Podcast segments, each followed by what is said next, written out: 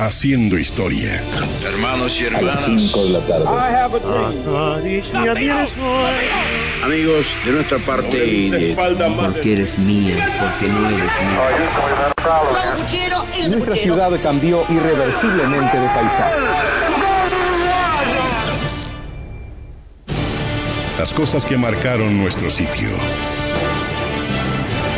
Con Mariano Pagliari.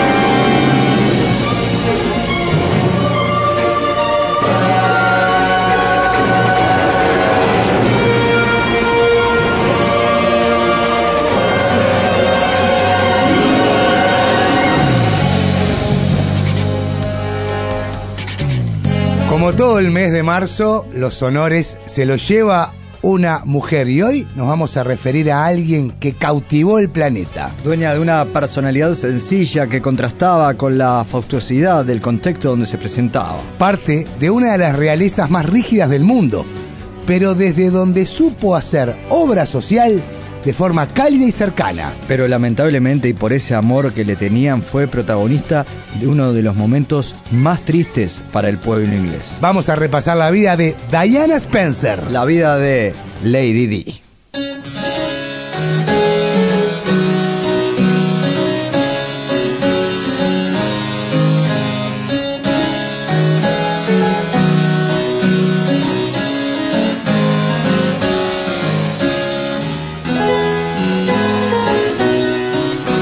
Diana Francis Windsor Spencer fue la tercera hija de John Spencer, octavo conde de Spencer, y su esposa, Frances Ruth Burke Rush. Esa niña nació el primero de julio de 1961 en Norfolk, Inglaterra, y creció junto a sus hermanas y su hermano menor en una familia de una pequeña nobleza inglesa. Pero fue Diana la que más sufrió la lejanía de su madre, que a los seis años se separó de su padre.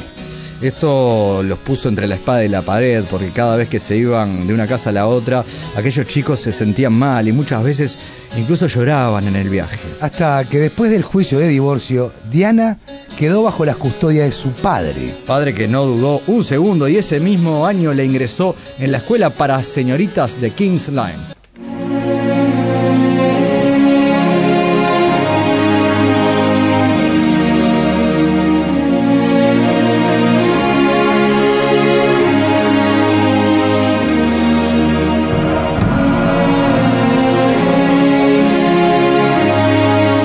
Diana requería una educación a la altura de sus necesidades, costumbres y noble estatus. Pero la vida de su progenitor viajando de ciudad en ciudad no era nada fácil. Así fue mudándose y cambiando de colegios, empeorando cada vez más sus calificaciones.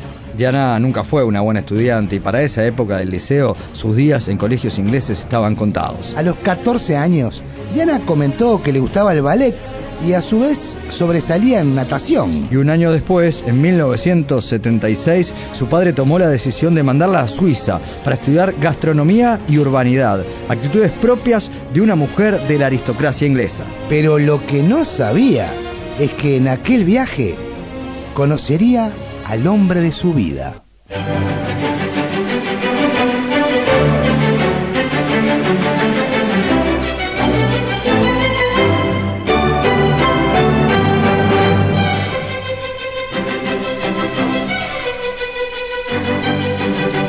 Lady Diana conoció a Carlos, príncipe de Gales, el hijo mayor de la reina y heredero de la corona británica, en noviembre de 1977, cuando ella tenía 16 años. Él tenía entonces 29 y estaba saliendo con su hermana mayor, Lady Sarah. Y a partir de ese día, y según la prensa, a causa del flechazo, Lady Spencer empezó a dejar de preocuparse por sus estudios en Suiza. Tenía una sola meta, mudarse a Inglaterra. Después de asistir al Institut Alpin y de Manet en Suiza durante un trimestre, Diana regresó a Londres. Allí aceptó una serie de trabajos mal pagos, instructora de baile para jóvenes, asistente en un jardín preescolar, trabajos de limpieza para su hermana Sara y hasta como anfitriona en fiestas infantiles. Pero además pasó un tiempo trabajando como niñera para los Robertson, una familia estadounidense que vivía en Londres. Finalmente, en julio de 1979, su madre le compró un piso en Londres como regalo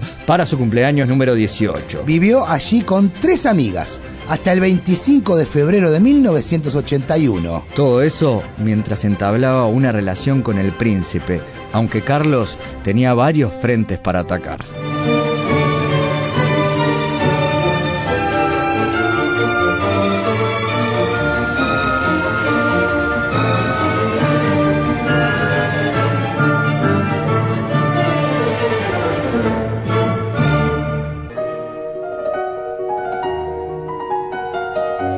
Carlos tenía casi 30 años y la reina Isabel estaba apurada por ver a su hijo casado y con hijos. Pero el príncipe tenía otras cosas en la cabeza, ya que Diana no era la única mujer de su vida. Cosa que no le duró mucho, y ateniéndose a los pedidos de su madre, empezó a buscar una prometida a su altura. Y mientras toda Inglaterra hablaba de los amoríos de Carlos y su acercamiento a Camila Parker, una mujer casada de la aristocracia inglesa, Diana aceptaba una invitación a casar, no a casarse, a casar con el heredero. Claro, Carlos la tenía en la mira.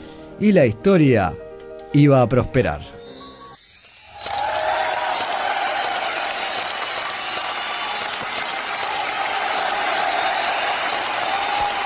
Diana, Diana, una pregunta nada más. ¿Para cuándo el casamiento, Diana?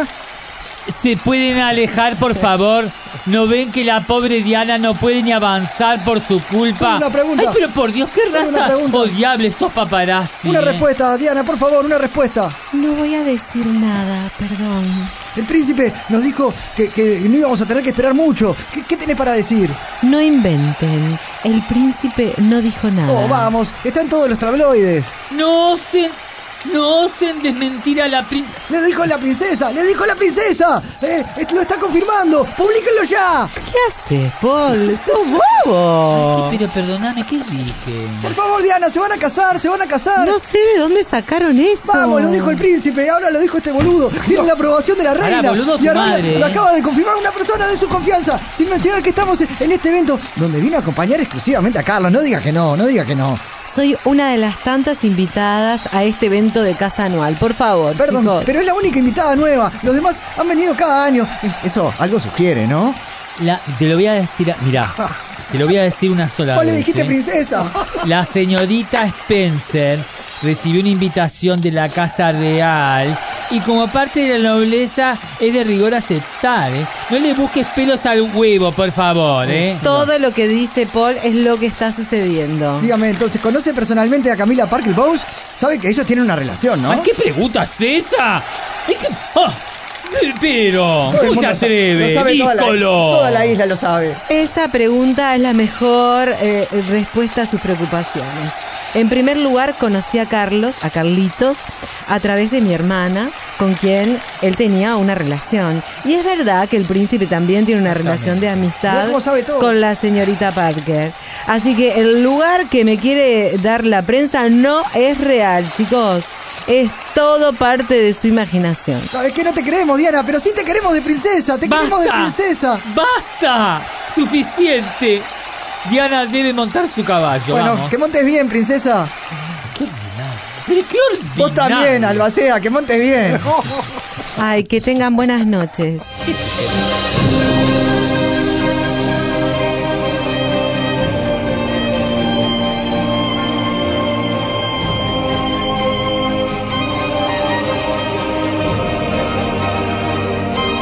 Y a continuación, durante el verano de 1980, Carlos y Diana coincidieron como invitados en un fin de semana campestre donde ella lo vio jugar al polo. Y esta vez él se interesó seriamente en Diana como posible novia formal. La relación avanzó cuando él la invitó a bordo del yate real Britannia para un fin de semana de navegación. A esto le siguió una invitación a Balmoral, la residencia escocesa de la familia real, para reunirse con su familia un fin de semana de noviembre de 1980. Lady Diana fue muy bien recibida por la reina, la reina madre y el duque de Edimburgo. Y posteriormente el príncipe Carlos siguió cortejando a Diana en Londres. El príncipe le propuso matrimonio el 6 de febrero de 1981 en el castillo de Windsor y Lady Diana aceptó. Pero su compromiso se mantuvo en secreto durante dos semanas y media.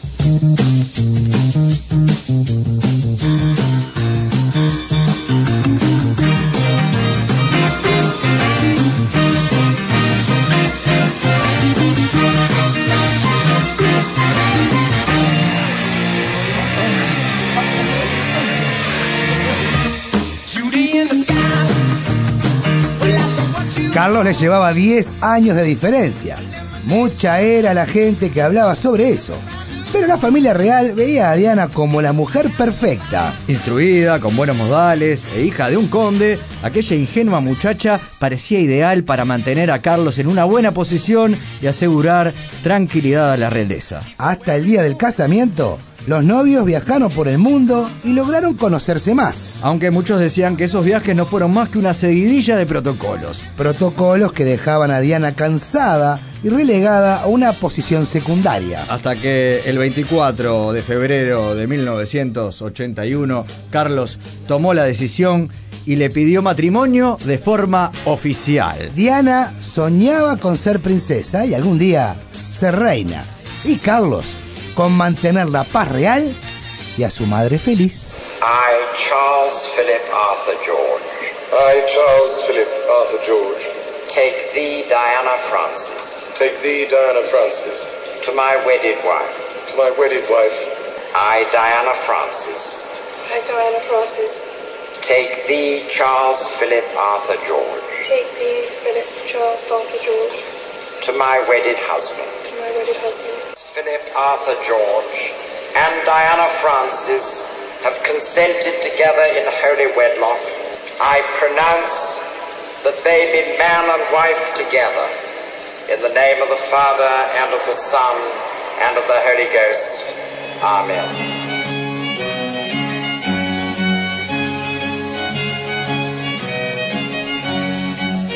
Como escuchábamos, el 29 de julio de 1981, el príncipe Carlos de Gales y Lady Diana Spencer contrajeron matrimonio en la Catedral de San Pablo en Londres. Esto se convirtió en un acontecimiento social de repercusión global, retransmitido por televisión a más de 700 millones de espectadores. Me acuerdo de verlo porque el 29 de julio es mi cumpleaños y lo vimos durante mi cumpleaños de, de 9. Eh, Por eso eligieron la fecha incluso. Es- fue por eso, exactamente. Convocó en Londres a más de un millón de personas y no faltaron a la ceremonia los principales miembros de la aristocracia europea y más de 170 jefes de Estado. Literalmente estaba todo el mundo. Después del matrimonio, Lady Diana se convirtió en su Alteza Real, Princesa de Gales. Y cambió la mirada que el mundo tenía de la realeza inglesa. Algo que, a partir de ahí, empezó a incomodar a la reina.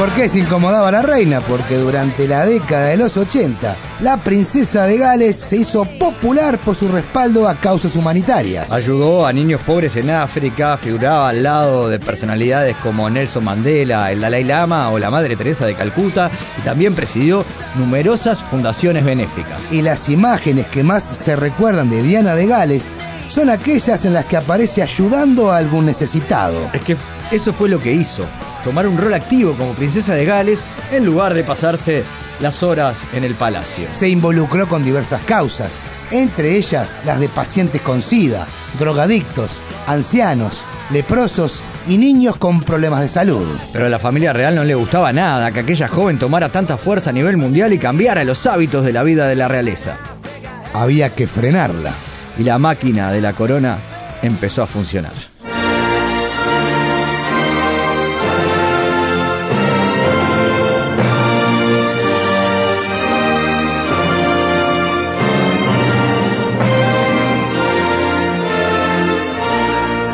El 21 de junio de 1982, la feliz pareja recibió a su primer hijo, a quien llamó Guillermo. Y posteriormente, en septiembre de 1984, llegó su segundo hijo, el príncipe Enrique. Parecía la familia perfecta y la pareja perfecta.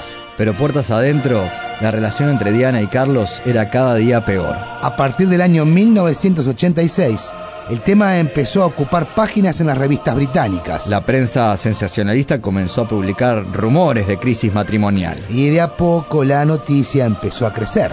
Durante meses se publicó más y más material sobre los problemas entre Diana y Carlos, pero la pareja se mostraba serena y unida para alejar las versiones. Hasta que la verdad terminó saliendo a la luz.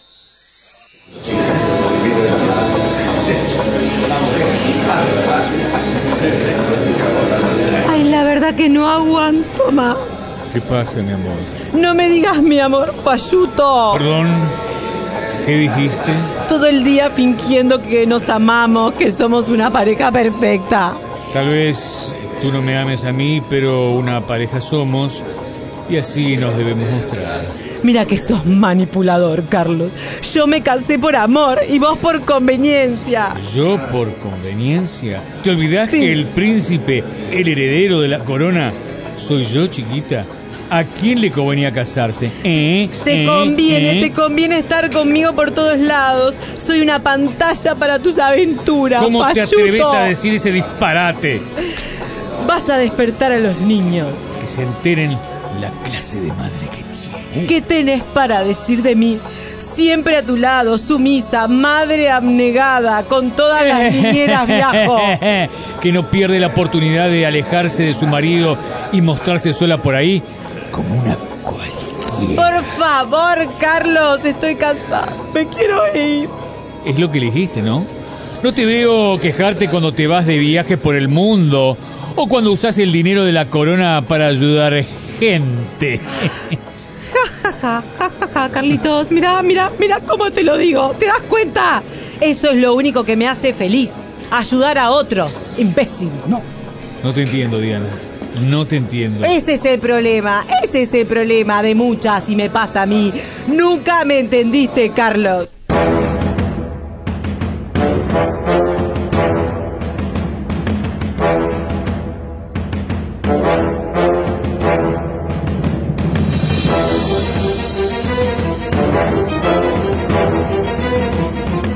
Pesar de que la familia trató de ofrecer una imagen de unidad, lo cierto es que cada vez se hacían más frecuentes los viajes de Diana en solitario. Hasta que en mayo de 1992, después de volver de la India y Egipto, saltaron a la opinión pública los primeros rumores de separación. Primero, la publicación de un libro de Andrew Morton sobre Diana que reafirmaba la tesis del fracaso matrimonial.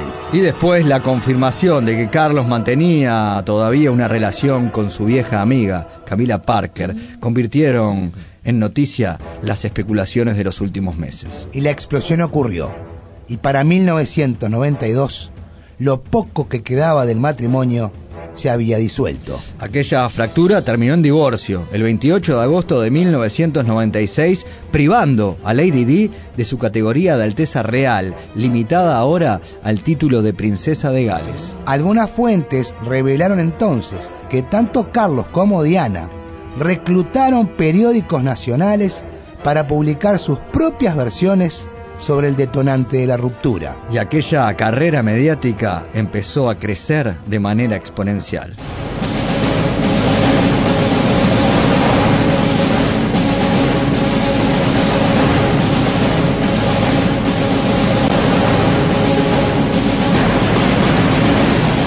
En los años siguientes, Diana prestó su imagen pública a diferentes organismos humanitarios. Aparecía en multitud de actos en favor de los sectores más marginados de la sociedad. Entre tanto, la prensa sensacionalista continuó explotando todas las facetas imaginables del personaje de Lady Di. La propia Diana llegó a reconocer su adulterio y la lista real o inventada de los nuevos amantes de la princesa iba creciendo. Los fotógrafos la seguían todo el día buscando su próximo amorío. Hasta que apareció el millonario de origen egipcio Dodi Al-Fayed. Non, rien de rien.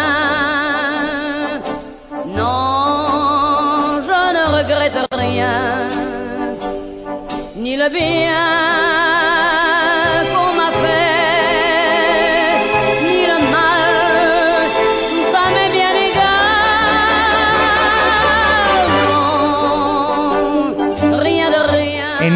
1997, Diana hizo pública su relación con Dodi Al-Fayed, multimillonario egipcio, hijo de Mohamed Al-Fayed, dueño de Harrods, el Fulham Football Club y el Hotel Ritz de París. Justamente el 30 de agosto de aquel 97, la princesa de Gales y su acompañante Dodi Al-Fayed realizaron una parada en París, después de haber pasado nueve días a bordo de un yate. Tenían planeado pasar la noche en el Ritz de París para después viajar a Londres, por lo que el jefe de seguridad planeó la salida para evitar a los paparazzi. Alrededor de las 12 y 20 de la madrugada del 31 de agosto, la princesa y Dodi habían salido del Hotel Ritz en un Mercedes-Benz S280. Adelante iban el chofer y un hombre de seguridad. Atrás, Diana y Dodi. Y lo que pasó en ese viaje todavía es una duda para millones de personas. Stephen, I have to interrupt there um, because uh, within the last few moments, the Press Association in Britain, citing unnamed British sources, has reported that Diana, Princess of Wales, has died. This is not yet confirmed by any official source. So, an unconfirmed uh, source from the Press Association is that Diana, Princess of Wales, has died.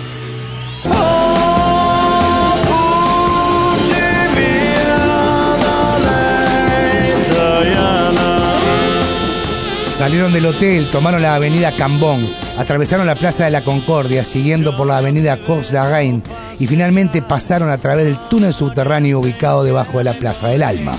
Cerca de las 12 y 23 a la entrada del túnel, el conductor del vehículo perdió el control de un giro brusco, pasó al carril izquierdo y chocó a una velocidad de 190 kilómetros por hora contra la decimotercera columna. No hubo ningún riel de seguridad que previniese el accidente. Y no hubo más testigos que los paparazzi que lo seguían. La policía de París incautó 20 rollos de película fotográfica y tuvo en el calabozo durante 48 horas a los fotógrafos, tiempo legal máximo estipulado por la justicia francesa para mantener entre rejas a un sospechoso sin presentar cargos. La princesa fue llevada en ambulancia y sin razón alguna aparente se detuvo en medio de la vía por lo menos una hora. Recién pasadas las 2 de la madrugada, la ambulancia llegó al hospital y los médicos constataron que, en el impacto, su corazón se había desplazado al lado derecho del pecho, lo que desgarró la arteria pulmonar y el pericardio. A pesar de la cirugía que se le practicó, el daño era irreparable.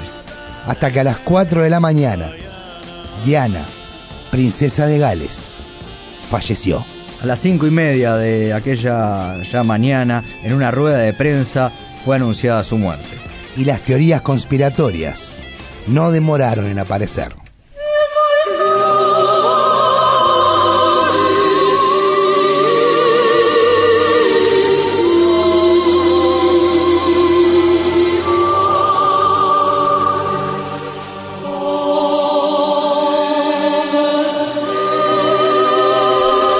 Más difundida de las teorías de las conspiraciones fue alimentada por el ex miembro de los servicios secretos británicos, el M16, Richard Tomlinson, y por el propio Mohamed Al-Fayed, padre del novio también fallecido.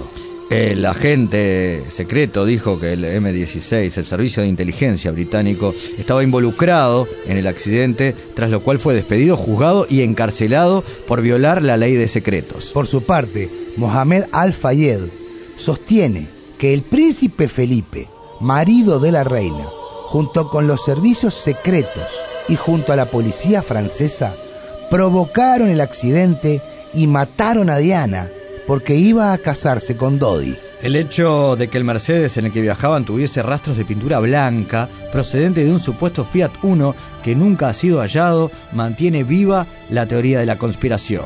Aunque las numerosas investigaciones oficiales apuntan al chofer, Henry Paul, por estar supuestamente borracho y perseguido por fotógrafos. Como fuera, nadie niega que Lady Di era un problema para la corona que encontró una trágica solución. La vida de una mujer que peleó contra su destino. Y que vivió luchando a favor de los que más la necesitaban. De esta manera, quisimos poner a Lady Diana Spencer en su sitio.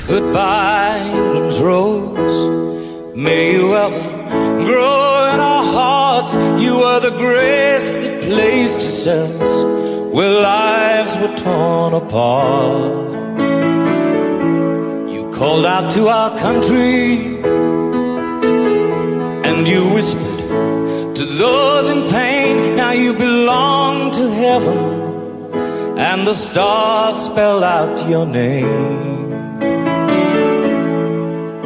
And it seems to me you lived your life like a candle in the wind, never fading with the sunset when the rain set in. Your footsteps will always fall here along England's greenest hills. Your candles burned out long before your legend ever will.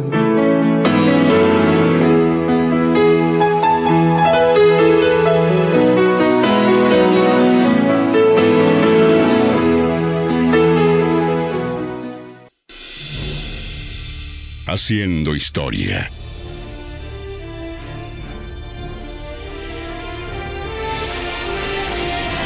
Lo que pasó, pasó.